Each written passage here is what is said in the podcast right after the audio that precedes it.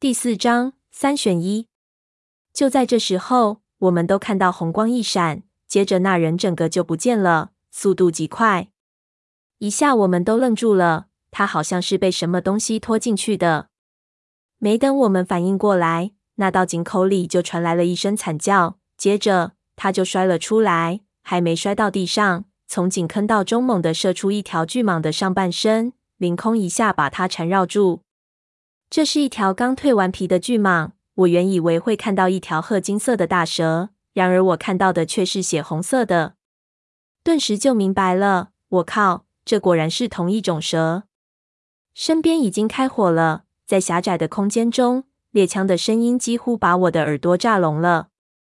刚蜕完皮的巨蟒，鳞片还不坚硬，立即被打得皮开肉绽。无奈铅弹的威力太小，剧痛的蟒蛇暴怒。把那人往井壁上一拍，那人就摔了下来。接着，他沿着蓄水池壁旋风一样盘绕了下来，巨大的身躯一扫，扫飞了好几个。三叔的伙计大惊失色，好几个人撒腿就跑。三叔大骂：“稳住，别跑！”但是这批人真的完全不听他的，好几个人都钻进了坑道里，四散而逃。三叔气得大骂，我拉着他一边开枪。一边也往坑道里退。本来，如果所有人都齐心对这蟒蛇来几个齐射，就算是龙王爷也被打烂了。但是人就在这种关头会乱，没法判断形势。我们退得最慢，巨蟒一下就冲了过来。我连开两枪，无奈巨蟒的头闪得太快，没有打中要害。我最后一次打飞碟是什么时候？已经忘记了。要连射这么快速移动的物体，我已经生疏了。一边黑眼镜已经把三叔拖进了坑道，三叔对我大叫：“让我快上来！”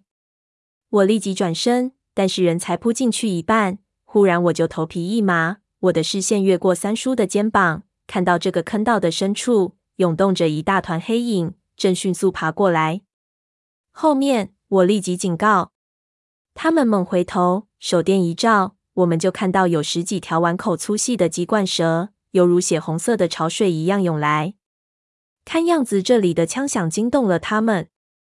黑眼镜立即回头开了一枪，将最前头的一波扫飞。我身后的劲风也到了，三叔大叫抬手，我忙抬手，他的枪从我的胳肢窝里伸出去，一声巨响，把身后的巨蟒震飞。背后又传来黑眼镜开枪的声音，他竟然还带着笑，太多了，顶不住了。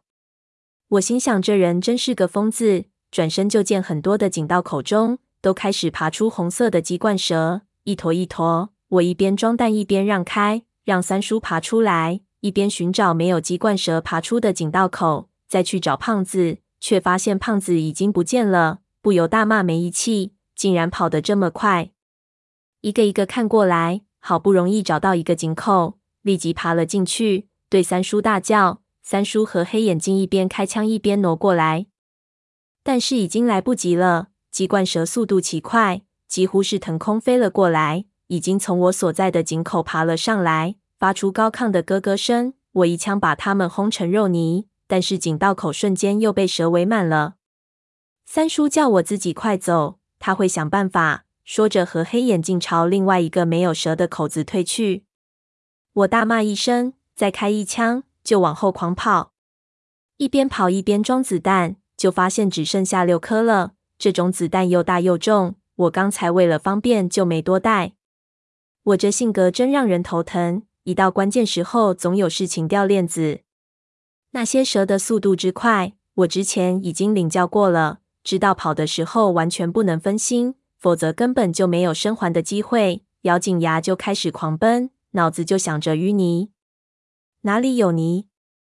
一连冲过好几个岔口。我看到了井道上的裂缝，里面同样是沙土。我停了一秒，马上挤了进去。里面空间比之前看到的那条要大。我一眼就看到了大量囤起来的泥茧骸骨。有救了，我心说，立即掏出水壶，听着外面窸窸窣窣的声音不断靠近，立即将水全倒在一只泥茧上，把人骨身上的泥和吸了，抓起来就往我身上草草涂了一遍。搞完后，把那死人往裂缝的口子上一推，大概堵住，自己缩进那个凹陷，闭上眼睛，装成是死人。瞬间，那些蛇就到了，一下盘绕着我丢在地上的矿灯和水壶开始摇起来。有一些蛇没有发现我在缝隙里，就继续朝前飞快地爬去，但是有几条停了下来，似乎发现了这裂缝里的异样，朝里面张望。我心说真邪门，这些蛇果然有智力。却见几条蛇小心翼翼地爬了进来，开始四处盘绕上那些泥茧，似乎在寻找我的去向。一下，我身上就爬上来好几条。我闭上眼睛，屏住呼吸，感觉心都要从喉咙里跳出来了。那几秒钟，我感觉像一年那么长。忽然，我感到后脖子一丝凉意，浑身就出了冷汗。一下想起来，完了，刚才太急了，我的后脖子忘记涂腻了。我小心翼翼地睁开眼睛，果然看到一条红得发黑的鸡冠蛇盘在我的肩膀上。正饶有兴趣的想盘到我的后面，完了！我心道，这下子我也得成胖子那样了。就在那蛇慢慢朝我的后脖子凑过来的时候，忽然我身边的骸骨中发出了一声奇怪的声音，那蛇立即就仰起头看向那个方向。几乎就在同时，一件令我更加惊悚的事情发生了：我身边的那具骸骨忽然动了，手一下就按在了我的后脖子上。把我没有涂泥的地方遮住了，我头皮麻了起来，用眼睛一瞄，发现不对，那不是骸骨的手，而是一只涂满泥的人手。仔细一看，发现我身边的死人后面还躲着一个浑身是泥的人，是谁呢？我看不清楚。我心说，原来不止我一个人知道淤泥的事情，我心里完全不知道是什么滋味，高兴也高兴不起来，只觉得气氛诡异无比。那鸡冠蛇看向那个方向，看了半天也不得要领，再回来找我的后脖子，却也看不到了。他一下显得十分的疑惑，发出了几声咕咕声，在我后脖子附近一直在找。我就感觉那蛇幸好几次碰到我的脖子，但是他就是发现不了。我一直不敢动，就这么定在那里十几分钟，那些鸡冠蛇才忽然被外面什么动静吸引，全部都迅速追了出去。这一条也游了出去。他们消失之后，很长时间我还是不敢动，怕他们突然回来。直到捂住我后脖子的手动了一下，才好像是一个信号。我简直浑身都软了，一下就瘫倒了下来。刚想回头看那人是谁，忽然就听到一个女生轻声道：“不准转过来。”我愣了一下，还是转了过去。身边的人一下就把我的眼睛捂住了。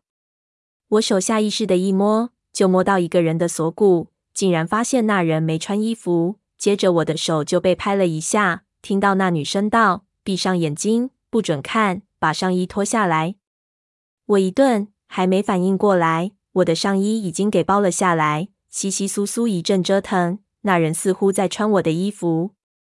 等捂住我眼睛的手拿开，我就看到一个女人坐在我的面前，身材很娇小。穿着我的衣服，好像穿着大衣一样。再看她的脸，我一下就认了出来。陈文锦阿姨，在我面前竟然就是文锦。我看着惊讶的说不出话来，语无伦次的问了一句：“你没被带住？”文锦整理着衣服，看着我，扑哧一声笑了：“什么歹？你当我是什么？”俨然和之前被我们追捕时候的神情完全不同了。说完。他用涂满泥的骸骨将这个泥井道口堵住了，然后用水壶挖起泥，把缝隙全封上。我就看到这捆着骸骨的材料，竟然是他的衣服和胸罩。做完后，他才回来看我，笑了起来，摸了摸我的头发：“你也长大了。”我也看着他，几乎无法反应，想说什么，但是脑子里一片空白。这有点太过梦幻了。以前我只在照片里见过他。他现在竟然在对我笑，而且笑得这么好看。他看着我，看我这么看着他，就问道：“怎么？你反应不过来吗？”我点头，心说：“怎么可能反应得过来？这应该是一个满脸皱纹的中年妇女，二十多年前在一座诡异的海底古墓中失踪，这么多年间一直做着一些极端隐秘的事情，牵动着无数人的神经，制造了无数的谜。”现在却就这样站在我的面前，满脸淤泥，但是不失俏皮的看着我。那眼睛、那皮肤显然比我的还要嫩上几分，叫我如何反应？他笑着说：“我看到你长这么大了的时候，我也反应不过来。想想已经二十多年了，当时你还尿床，我还给你洗过尿布。你那时候长得好玩，比现在可可爱多了。”一说到小时候，我立即就朝那缝隙口看去。想想，我忽然觉得无比的奇妙。三叔处心积虑要找文静，但就在十几米外，我不知道他的生死状况，却在这里看到了文静，还说上了话。要是三叔再快一步跟着我，他和文静已经见面了。